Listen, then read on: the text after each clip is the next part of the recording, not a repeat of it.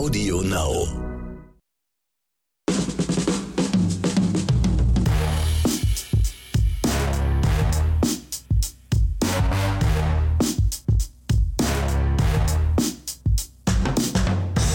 Willkommen und Grüße nach draußen. Hier ist wieder Oscars und Himbeeren mit Axel Max, der mal Hallo sagen darf, ganz kurz. Hallo. Und Ronny Rüsch. Ich bin ja froh, dass er mich Axel Max nennt und nicht Sidekick. Ja, ähm, aber war doch lustig letztes Mal. Absolut, absolut. Ich wollte noch mal eine Erinnerung an gute alte Zeiten. Ja, wir sind wieder hier. Es ist wieder eine Woche rum. Wir haben uns wieder durch diverse Bibliotheken von Streamingdiensten gewälzt, um halt neues Material für unsere Zuhörer und Zuhörerinnen zu finden. Und ich habe diese Woche wieder mal ähm, das so gemacht, dass die letzte Zuhörerempfehlung, die wir letzte Woche hatten von Olaf, ähm, The Underground Railroad, habe ich mir jetzt angeguckt und ich war so davon beeindruckt, dass ich das jetzt gleich mal als, wie ich schon mal vor ein paar Wochen das dann leider als Himbeere umbauen musste für The Mosquito Coast, ist diesmal andersrum. Diesmal kriegst du Underground Railroad von mir einen Oscar und ja, damit fange ich dann auch gleich an. Ansonsten freue ich mich heute auch schon barbarst auf unsere Himbeere. Oh ja. ich hatte ja letzte Woche angekündigt, dass ich eigentlich schon eine Himbeere in petto hatte. Die musste ich aber jetzt rausschmeißen, weil da hatte ich jetzt eine neue Himbeere am Horizont aufgetan und äh, aufgedrängt, wirklich aufgedrängt. Mich, ja. ja, und Axel und ich sind natürlich komplett der, derselben Meinung. Und obwohl unsere Filmgeschmäcker natürlich ein bisschen auseinandergehen, das heißt, bei mir ist halt immer so ein bisschen mehr Niveau drin, bei Axel ist halt immer mehr so ein bisschen, ja, ich will nicht sagen Flachgeist, aber ist halt ein bisschen einfacher strukturiert. Ich, ich warte jetzt auf eine. War ich, die Tür hinten links? Ich warte jetzt irgendwie raus. auf den Gegenwind. Er, er hat ja letztes Mal gesagt, er, hat, er war unschlagfertig. Ich dachte, er ist heute ein bisschen schlagfertiger, aber anscheinend äh, ist er heute immer noch nicht schlagfertig. Manche Dinge muss man einfach mal laufen lassen. Das ist einfach mal den, den Zuhörer und die Zuhörerin urteilen lassen über diesen verflixt arroganten, unsympathischen Ronny Rüsch. Das ist doch so. einfach fertig. Alles gesagt. Guck, guck mal. Es hilft auch manchmal einfach, sein Gegenüber das machen zu lassen. Das, mit der genau, Schlagfertigkeit, das. Genau. Stolper, stolper, von alleine in die Fettnäpfchen. Ja? Richtig. Aber unterm Strich, wir wissen alle, es ist nur Spaß. Ja, also wir wissen alle. Achso, ja, stimmt, das ist Spaß. Ronny hat den größten Respekt vor X-Max äh, Sachverstand. Umgekehrt ist es natürlich Film. genauso. Umgekehrt ist natürlich, sage ich mal, Gesetz. Das brauchst du nicht extra erwähnen. Und schon wieder ist die Arroganz da. Ja, mein Gott, ich dachte, du bist heute schlagfertig, deswegen habe ich jetzt, okay, ich fahre ein bisschen runter. Nein, ich bin einfach so tief beeindruckt von deiner Arroganz. Das ist aber Haus raus, lass es raus. Ja, lass also, es raus. Wie gesagt, ist ja nur Spaß. Ne? Ja, bitte. Nee, du, du bist gerade so im Flow, da wollte ich dich jetzt gar nicht unterbrechen. Deswegen ich dachte, auch dafür. Ich dachte, du hast doch ja? irgendwelche Fußballmetaphern drauf jetzt oder so. War ja jetzt. Nee, ta tatsächlich hat, nimmt uns unsere Himbeere ja eine Fußballmetapher ab, auf die ich mich schon sehr freue. Aber das würde ich ah, mir dann für später aufmachen. Die, kann, die, kannst, weil, ja, die kannst du auch machen. Genau, weil dieses ganze EM-Gedöns ist ja jetzt auch bald vorbei und dann. Äh ja, die ähm, EM ist ja jetzt in Deutschland nicht so aus deutscher Sicht nicht so optimal gelaufen und deswegen mal gucken. Wer auch immer Europameister wird, äh, hat es auf jeden Fall in Anführungsstrichen auch aus unserer Sicht verdient. Ich denke, da sind wir uns alle, Definitiv. alle einig. Nicht? Ja, ja, ja, dann würde ich einfach mal sagen, ähm, ich gebe dir jetzt nochmal kurz einen Satz und dann sage ich meinen ersten Oscar. Ja, einen Satz. Was soll ich daraus machen? Am besten das Beste für unsere Zuhörerinnen und Zuhörer und zwar, lass uns loslegen.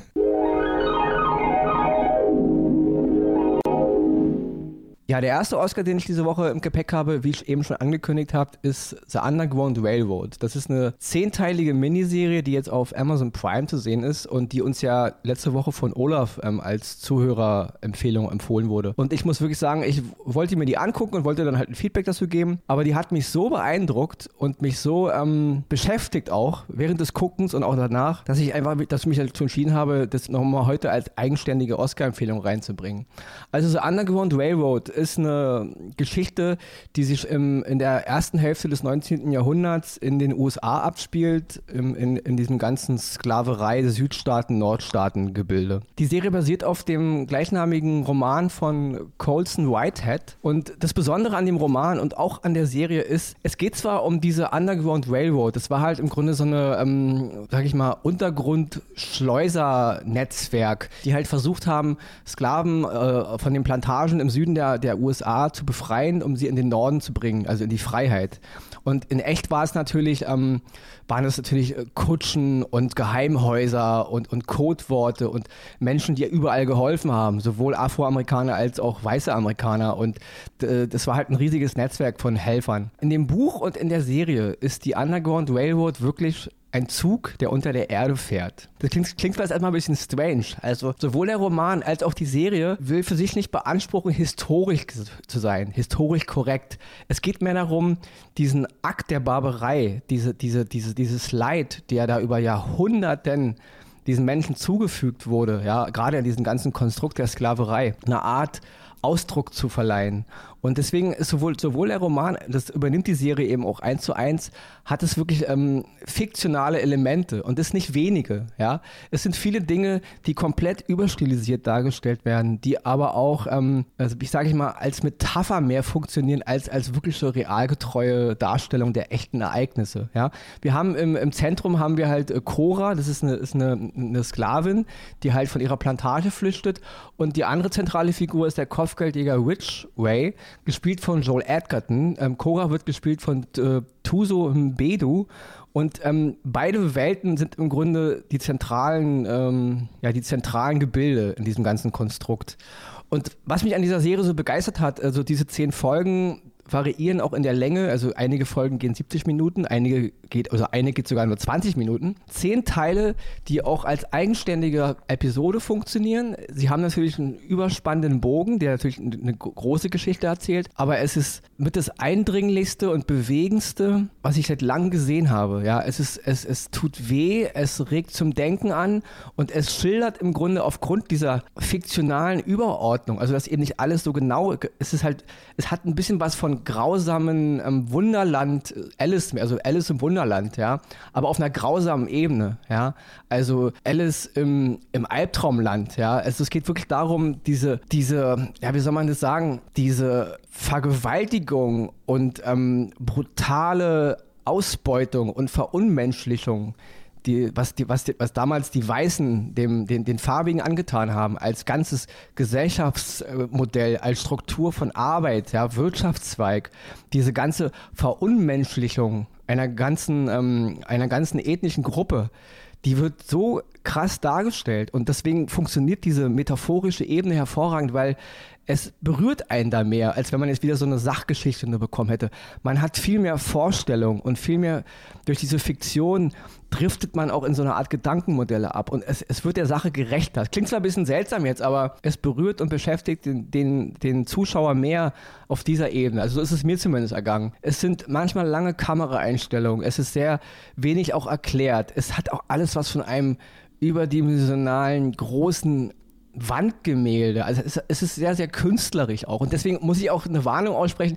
Es ist überhaupt nichts, Leute, was ihr euch als Mainstream reinziehen könnt. Ja, also ich, ich glaube sogar, dass viele Leute das anstrengend finden werden. Und, und ähm, ja, also die, die, die Filmkritiker loben es total, aber so viele Zuschauer, ja, sagen dann, ist mir zu, zu wild gewesen. Ja, also da ist schon eine kleine Diskrepanz zu sehen, weil es ist wirklich, man kann es nicht als Unterhaltungsserie gucken. Man kann es auch nicht binge-watchen, das geht überhaupt nicht. Jede Folge ist so intensiv und so schmerzvoll und auf eine ganz seltsame Weise, traumhafte Weise, optisch eben auch faszinierend, auch von der Musik, ja, ein, ein, also ein riesiges Kunstwerk.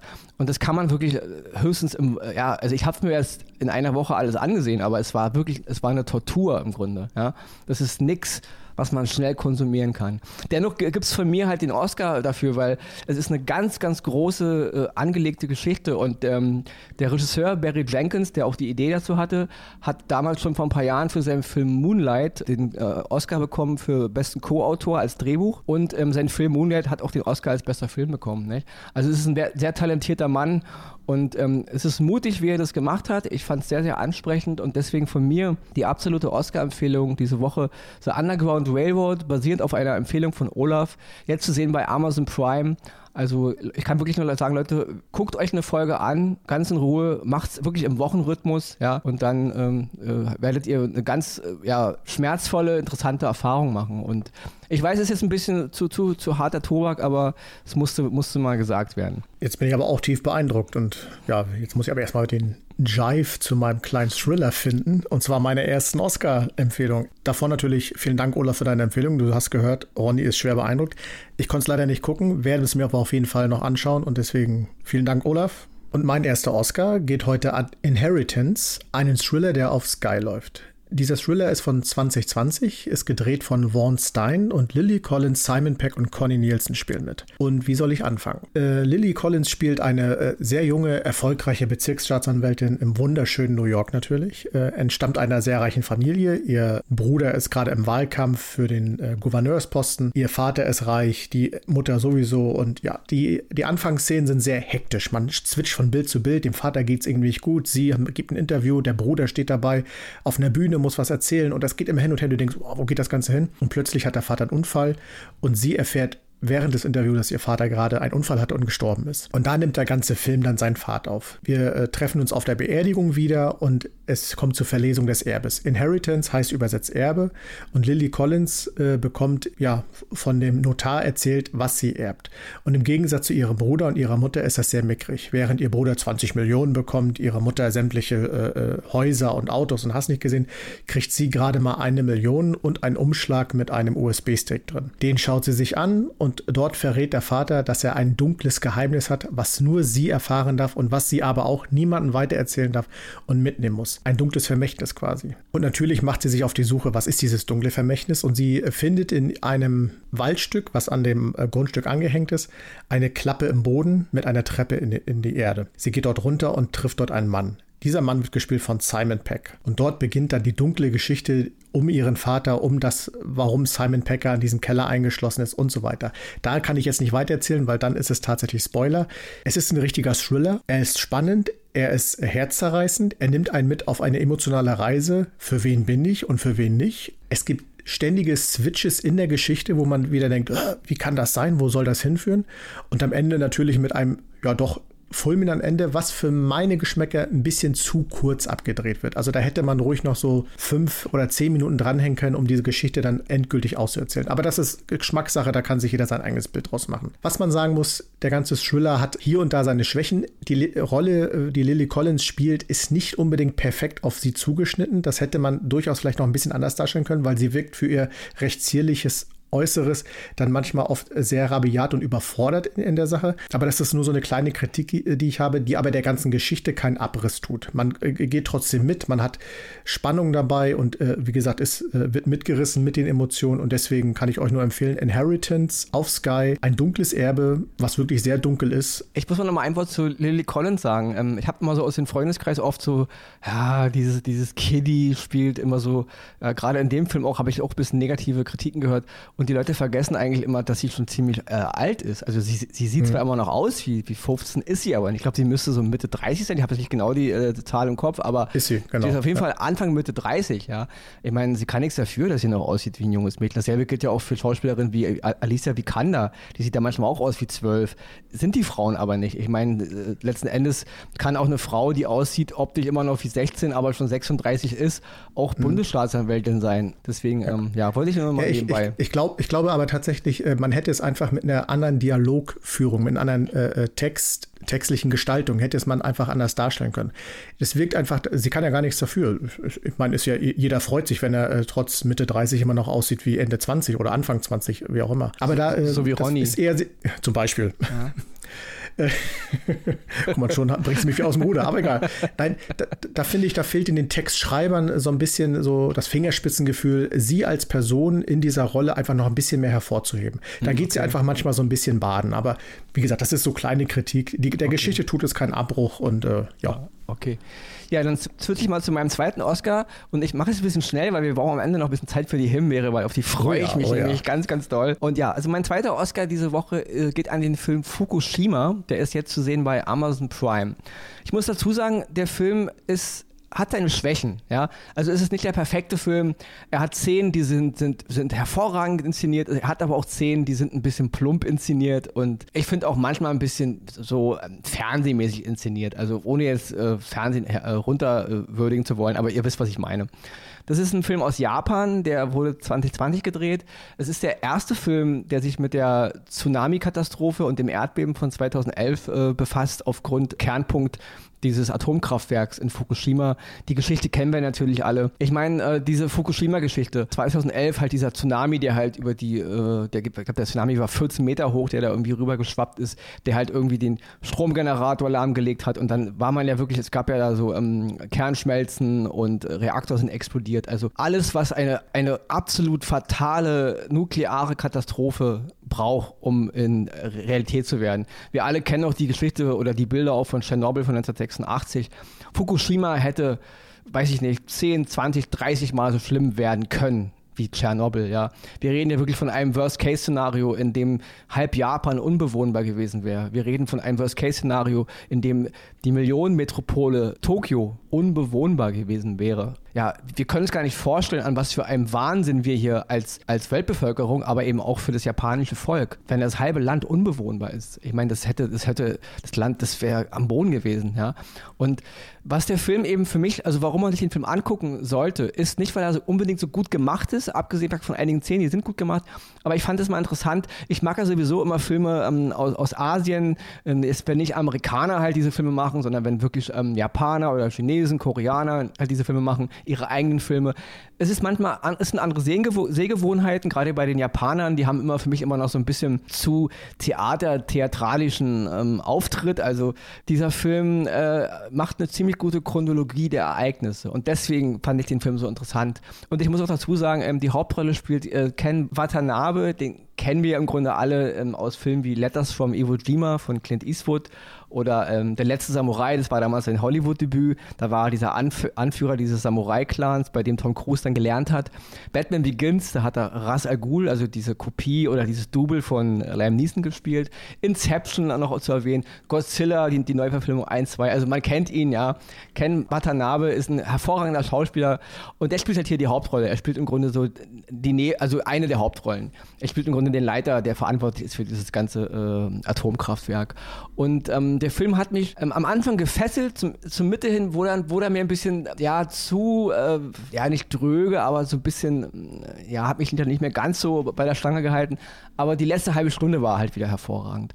Und deswegen hab, muss ich, ich habe lange überlegt, ob ich den Film mit reinnehme. Es gab halt solche, solche Momente, aber letzten Endes aufgrund der Geschichte aufgrund der Aktualität, aufgrund der Gefahr, die halt immer von Atomkraftwerken ausgeht, aufgrund der Ignoranz, auch wenn jetzt viele Länder, auch Deutschland, diese ganze Atomenergie herunterfahren wollen und wir alle da ein bisschen raus wollen, ist dieses Atomproblem, die Atomreaktoren, die weltweit immer noch in, in Arbeit sind, auch in Europa, das sind wirklich, das sind tickende Zeitbomben. Ja? Das kann man sich schön reden, wie man will, aber es sind tickende Zeitbomben. Und ich möchte nicht wissen, ähm, was da alles schon an Unfällen passiert ist, die wir nicht mitbekommen haben. Wo im Grunde, was machen wir denn, wenn so ein, so ein Super-GAU eintritt und auf auf einmal ähm, halb Deutschland aufgrund von Nachbarländern im Grunde unbewohnbar wird. Ich meine, was machen wir dann? Also das, das sind immer Dinge, die sich keiner ausmalen will. Und deswegen auf, und, und unter diesem Aspekt auch, guckt euch den Film mal an. Ja, es ist 2011 passiert und wir sind da haarscharf an einer der größten nuklearen Katastrophen vorbeigeschlittert oder an der größten, die wir je gehabt hätten. Ja, und es ist nur Glück gewesen. Glück hat die Japaner und Glück hat die Welt davor gerettet dass es nicht gekommen ist. Es war nicht unsere Fähigkeit als, also als Ingenieure oder als Wächter über die Natur, ja, also nicht im geringsten. Glück hat uns da. Und deswegen mein zweiter Oscar, Fukushima jetzt zu sehen bei Amazon Prime, guckt es euch an. Meine Fresse, deine Oscars hauen aber heute emotional richtig tief rein. Also Respekt dafür. Ja, sorry, ist ein bisschen schwer diese Woche. ja, nachdem es letzte Woche ja locker fluffig war, muss auch ein bisschen Ernsthaftigkeit in die Rolle. Aber unsere Himbeere wird fluffig.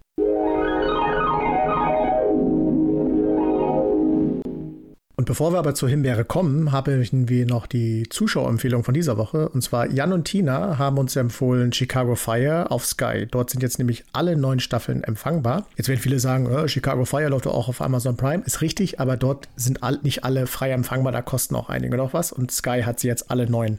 Na, na, und, und, ich äh, sag auch, hä, Chicago Fire, was soll das denn? Richtig, du kennst gar nicht Chicago Fire.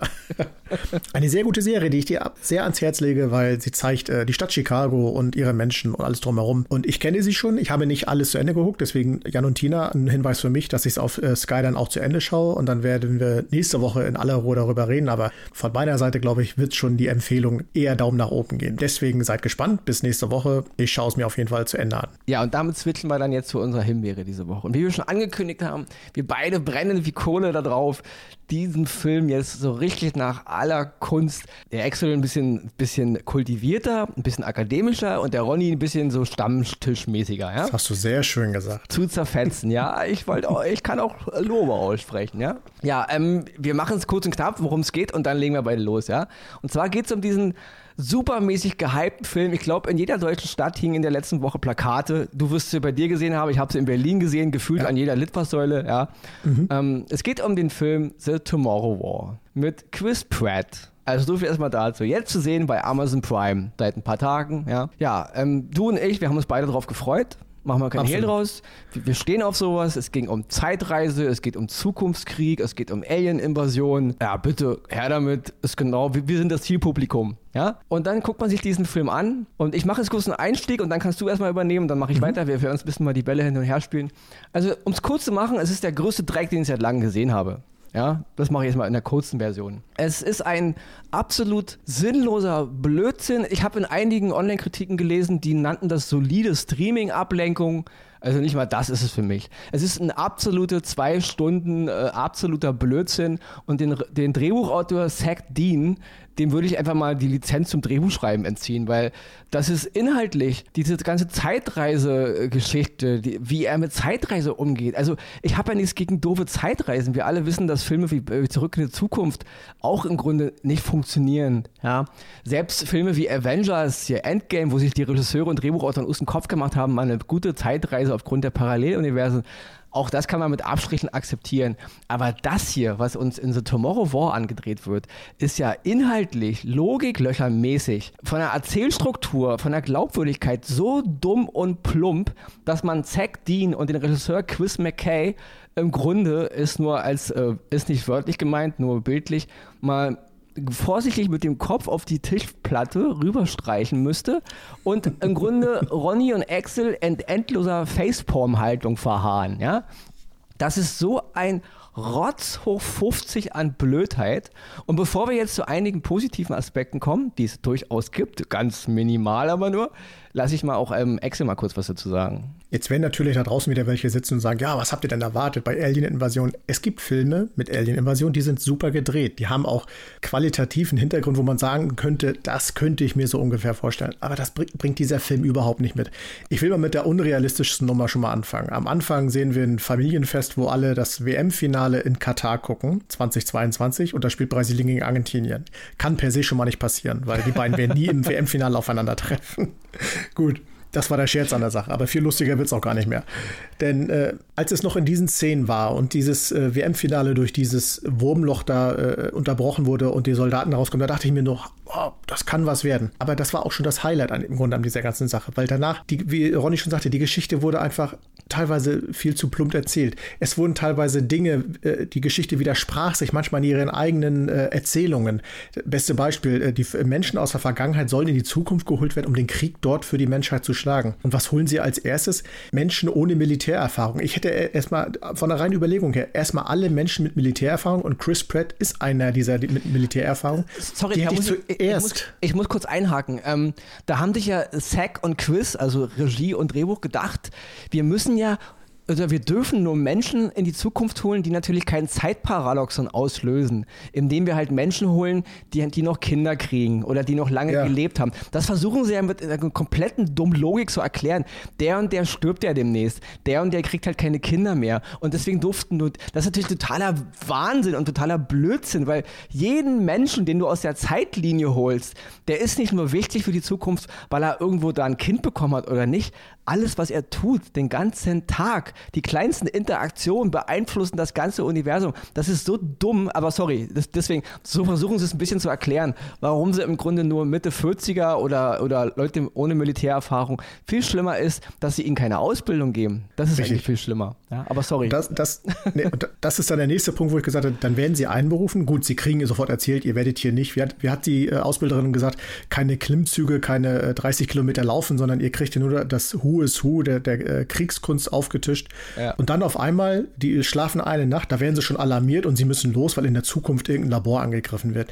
Und das es passt einfach alles vorne und nicht ja. hinten zueinander. Erst, erst erzählen sie es dir so, dann machen sie es aber so, dann gehen die in die Zukunft, dann treffen sie auf Aliens, da kommst du gleich zu zum positiven Aspekt, die noch, der, äh, äh noch der, das Highlight an der ganzen Geschichte sind, die eigentlich der Menschheit da total überlegen sind und eigentlich im Grunde, du brauchst gar keinen Krieg mehr gegen die führen. Am besten holst du alle Menschen aus der Zukunft in die Vergangenheit und ihr lebt euer Leben bis zu dem Zeitpunkt, ja. wo es dann äh, Ich so muss auch mal kurz an all die Erbsenzähler draußen, die es wieder sagen, ja, der Film ist doch voll toll, der Axel und der Ronny haben nur diese Zeitreisemechanik nicht verstanden. Wir haben die schon verstanden, auch aufgrund ihrer, ihrer Floßgeschichte, dass sich die Zeit im Grunde an beiden Orten, sowohl im Jahr 2051, wo der Krieg dann im Grunde so gut wie verloren ist, und eben 2022, die Zeit im Grunde parallel weiter fortbewegt. Wir haben das schon verstanden, dass es nur eine Verbindung gibt zwischen diesen beiden Zeitportalen, die sich halt wie ein Floß auf dem Zeitstrom weiter nach vorne bewegen. Das haben wir alles schon verstanden. Also nur für die, die jetzt sagen, ihr habt das Problem nicht verstanden. Das ändert aber nichts daran, wie du eben schon sagst, an dieser ganzen kruden Geschichte. Und der Grund, warum die im Jahr 2051 den Krieg dann wirklich final verlieren, äh, warum sie die Angst haben und sie auch im Grunde tun müssten, ist, wenn man so eine Armee aufbaut, aus der Vergangenheit sich irgendwelche Hiwi-Soldaten holt und die einfach ja. da reinschmeißt, ja kein Wunder, dass die verlieren. Also, dass die verlieren, ist ihre eigene Schuld, wenn du mich fragst. Ist es auch. Ja. Und was natürlich auch handwerklich äh, den Film äh, teilweise wirklich kaputt macht, ist diese Hiwis, wie du es gerade schon gesagt hast, die sie da reinholen, die teilweise total overacted gespielt werden, die da äh, ähm, äh, die eine, diese eine Frau, ich habe den Namen von ihr schon vergessen, die dann plötzlich zur äh, angeblichen Supersoldatin mutiert und sich den Aliens in den Weg stellt, weiß, wie sie eine Waffe, obwohl sie kein bisschen Ausbildung hatte, eine Waffe bedienen kann und alles. Das macht den ganzen Film eigentlich, einfach so Eigentlich eine tolle, tolle, Schauspielerin, die damals in der, eigentlich, ja. in der 24-Serie viele, viele Staffeln ja. hervorragend war. Also, ja, aber wie du schon sagst, genau, diese unausgebildeten Leute und dann gibt es immer diese, diese Gags. Also, sorry, kann ich noch was erzählen? Ich wollte bitte, nicht bitte. Wieder, okay. Nein, also, nein, nein. es ist ja auch diese ganze Sache, diese Alien-Invasion. Da kommen Leute aus der Zukunft und sagen, hey, wir brauchen euch Soldaten, es gibt eine Alien-Invasion in der Zukunft, wir, wir müssen, wir verlieren den Krieg, wir brauchen euch. Aber wir sagen euch nichts über die Aliens, weil dann habt ihr ja vielleicht Angst. Und dann werden diese Aliens eingeführt, ja, und dann werden diese Aliens eingeführt mit, ja, Geheimnis. Du siehst am Anfang kaum was von ihnen. Hier mal eine Tentakel, da mal ein Schatten. Und dann sind die im Grunde unbesiegbar. Der eine trägt irgendwie so eine Klaue am Hals von einem der ersten Aliens, die überhaupt getötet worden könnten, weil die sind ja so gefährlich und so schnell. Und im Laufe des Films ist es der typische, ja, Blockbuster-Blödsinn, der mir schon bei Independence Day auf den Nerv ging, das ist ja 95, als Will Smith dem einen Alien auf die Fresse haut. Am Ende gibt es so einen Mano-a-Mano-Kampf zwischen Chris Pratt und einem diesen supermutanten Alien und dann wird geboxt und dann wird da an den Hals gesprungen. Aus diesen super Killer-Maschinen wird im Laufe des Films, am Ende kann jede Hausfrau die umlegen. Am Anfang treffen sie die kaum, weil die so gefährlich sind und im Endeffekt machen zwei Leute mit, mit zwei Handfeuerwaffen 30 Aliens tot. Das ist, also ich habe selten eine äh, so gefährlich eingeführte Alienrasse gesehen, die innerhalb von einer Stunde so doof gemacht wird. Ja? Ja. Kurz zum positiven Aspekt. Die Aliens. Die Aliens fand ich Hammer. Ja? Also klar, wir wissen heute, CGI kann heute auch der letzte, der letzte äh, Dorffilmemacher. Ja, es gibt äh, Kiddies am Computer, die machen bessere Effekte als einige Leute von ILM.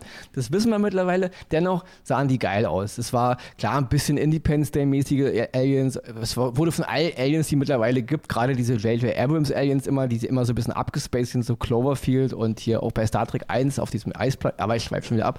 Ähm, die Aliens sahen geil aus. Punkt um. Super geile Feature, geile krasse Dinge. Und das nächste Positive ist die Schauspielerin Yvonne Strachowski. Die spielt im Grunde eine, im Grunde den Oberkommandant in der Zukunft, die die ganze Menschenarmee leitet. Ihre Rolle ist überflüssig, äh, ist genauso wie diese Familiengeschichte um Chris Pratt herum, diese Vater-Tochter-Geschichte, überflüssiger Rotz. Der Krieg ist so doof dargestellt und so langweilig wird am Ende zu einem sinnlosen CGI-Bombast, wie man ihn schon tausendmal gesehen hat. Äh, Szenen wie halt World War Z, wo die Zombies da halt äh, die Wände hochkrabbeln. Hier krabbeln halt die Aliens die Wände hoch und Dutzend, also so viele Aliens, wie da hochkrabbeln, die können gar nicht überleben. Die Menschen sind dem ausgeliefert, aber ist kein Problem. Chris und seine, seine, seine Armee, Kopfschuss hier und ist wie bei Army of the Dead. Alles ist ein Kopfschuss. Vorher heißt es, die Aliens können nur an der einen Stelle getroffen werden. Irgendwann werden die einfach über den Haufen geballert. Egal. Dann kommen da eben tausend Aliens, aber ein Chris Brett macht die alle glatt. Ja. Und vergiss das Weibchen nicht, was so ja, übermächtig sein sollte, dass, es, dass am Ende eine Klinge an der Kehle schon gereicht hat, um mir genau. den Chaos zu machen. Aber nochmal ein kurzes Wort zu Yvonne Strachowski. Ähm, eine fantastische Schauspielerin, eine australische Schauspielerin. Ähm, mir ist sie damals zum ersten Mal aufgefallen in der Serie Dexter, andere Geschichte. Sie hat auch mal bei 24 in der neunten Staffel Schrägstrich Miniserie mitgespielt. Videogamer wie ich kennen sie natürlich auch aus den Spielen Mars Effects. Da gibt es diesen einen Charakter mit Miranda Lawson, natürlich computeranimiert, aber es ist im Grunde das Gesicht von Miranda Lawson aus Mars Effects basiert auf ihrem Gesicht. Sie, sp sie spricht die Rolle auch im Original es ist im Grunde ihrer Optik nachempfunden. Also drei Spiele, auch hier nochmal zu erwähnen für die Gamer unter uns, ja. Also Yvonne Strahowski ist eine tolle Schauspielerin, die finde ich ein bisschen unterm Radar äh, verkauft wird. Sie, sie wird oft immer so für ja, unbedeutende B-Movies eingesetzt und eben Fernsehserien gedöns, aber sie hat, äh, finde ich, eine tolle Ausstrahlung und sie ist eine fantastische Schauspielerin, egal ob sie jetzt harte Sachen spielt oder äh, nette Sachen, sie ist super, super. Ich wünschte mir, sie würde irgendwann mal eine große Rolle. Und es ist schade, dass sie jetzt in so einem Klamauk wieder auftreten muss und da der Öffentlichkeit wieder ein bisschen präsenter wird. Sehr, sehr schade, weil es ist eine fantastische. Wie gesagt, ähm, Strahowski und die Alien-Optik sind die beiden Punkte, die ich wirklich hervorheben muss. Ja, ich liebe diese Schauspielerin und ich finde die Aliens der Hammer. So, jetzt nochmal zu dem Film kurz, bevor du, du nochmal was sagen kannst. Wir alle kennen Filme wie Independence Day. Wir alle kennen Filme wie The Thing von John Carpenter von 1982. Wir kennen Aliens von Cameron von 1986 dieser Film ist das übelste Plagiat von allen Alien-Invasionsfilmen, die man schon mal gesehen hat. Und das ist, das wirklich, das geht bis zum im Eis gefundene Raumschiffe, die da unter der Eishöhle liegen. Wie Back von The Sing, das Ding aus der anderen Welt bei uns. Eben diese ganzen, wie du auch schon sagtest, The Edge of Tomorrow mit Tom Cruise und Emilia Blunt, ähm, ähm, ID4 sowieso, dieses ganze hundertmal gesehen. Und ich muss ehrlich sagen, Leute, ich habe gesehen bei Amazon Prime, der Film hatte nach zwei Tagen fast 4000 5-Sterne-Rezis oder so. Dann ging es mal ein bisschen runter wieder. Jetzt ist es schon wieder, es gibt da unzählige. Findet ihr das echt gut jetzt? Also sind das alles von Amazon Prime bezahlte User, die das Ding äh, gut bewerten? Also das kann mir doch wirklich keiner erzählen und ihr braucht mir doch auch nicht kommen mit ähm, solide Streaming-Ablenkung. Echt jetzt? Leute, die Streaming-Dienste sind voll mit geilem Scheiß. Dieser Film ist die absolute überflüssige Sache an diesem ganzen Gebilde. Wenn ich mir überlege, wie viel Geld so ein Film kostet, ja, und was Amazon Prime weltweit in Werbung gesteckt haben muss, um diesen Scheiß an den Mann zu bringen. Das ist eine, wirklich, das ist doch wieder mal wie, wie The Army of the Dead eine Beleidigung für uns Film- und Serienfreunde. So einen Scheiß, ja.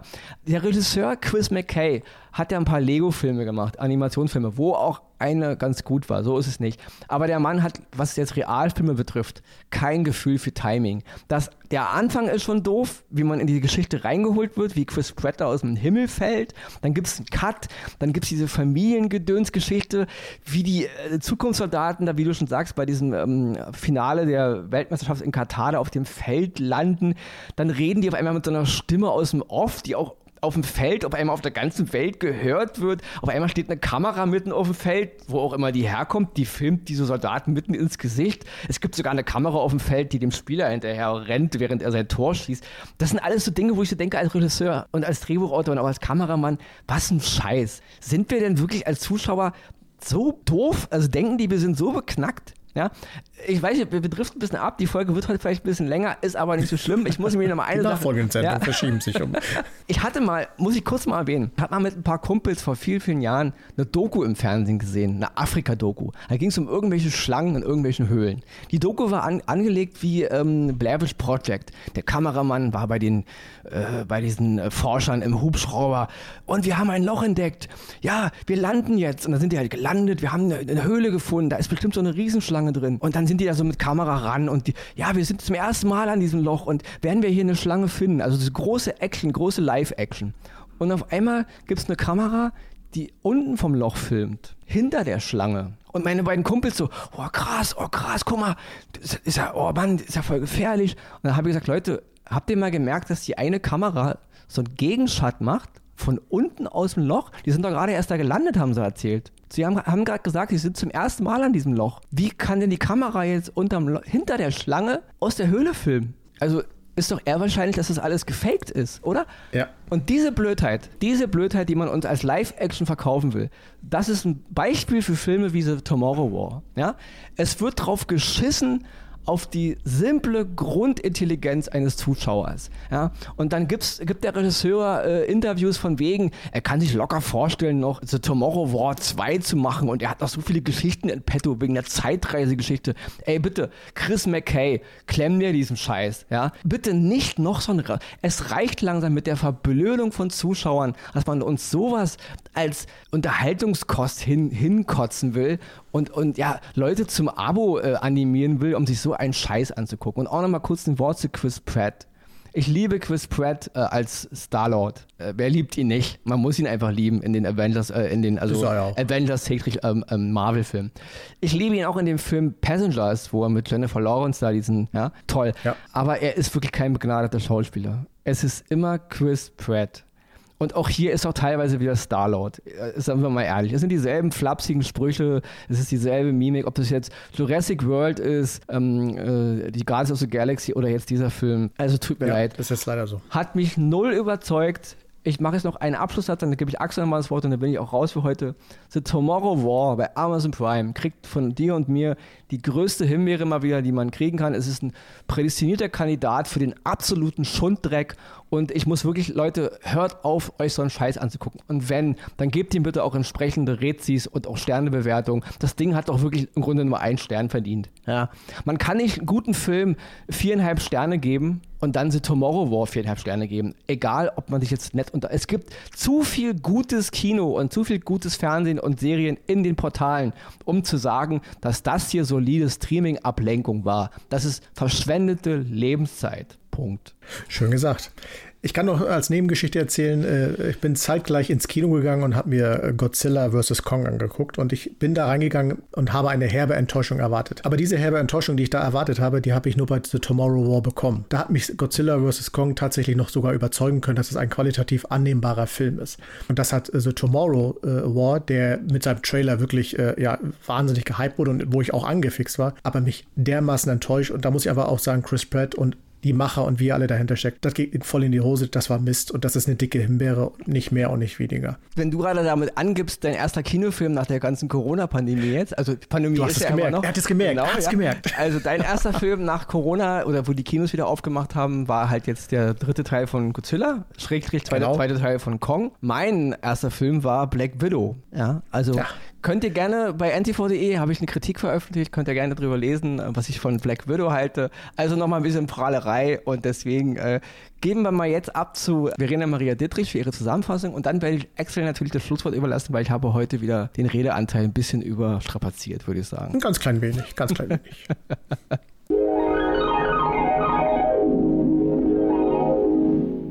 Die Oscars gehen dieses Mal an The Underground Railroad, zehnteilige Miniserie nach dem gleichnamigen Bestseller von Colson Whitehead, zu sehen bei Amazon Prime.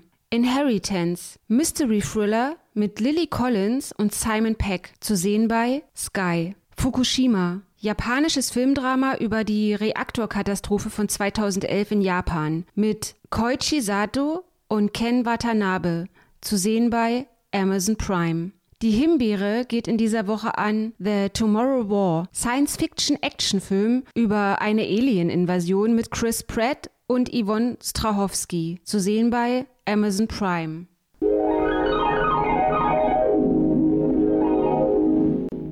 Ja, da hat er natürlich ganz schön angegeben, da Ronny, mit seinem Black Widow. Allerdings ist das ja der Nachteil, Black Widow wird tatsächlich in vielen Kinos in Deutschland nicht zu sehen sein. Man muss es tatsächlich äh, sich wahrscheinlich bei Disney Plus dann anschauen. Aber das ist eine andere Geschichte, da müssen andere drüber urteilen. Bleibt mir nur noch zu sagen, hat mal wieder viel, viel Spaß gemacht. Auch wenn ich äh, am Anfang doch mit meiner Schlagfertigkeit nicht ganz auf der Höhe war. Aber du hast ja gemerkt. Wieder äh, mal. Äh, wieder mal.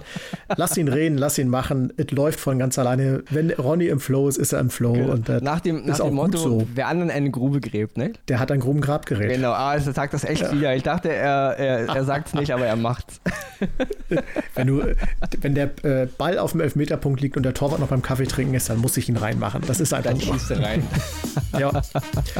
ja, bleibt uns noch zu sagen, viel Spaß da draußen, was auch immer ihr so tut. Bleibt uns treu, bleibt gesund und bis nächste Woche.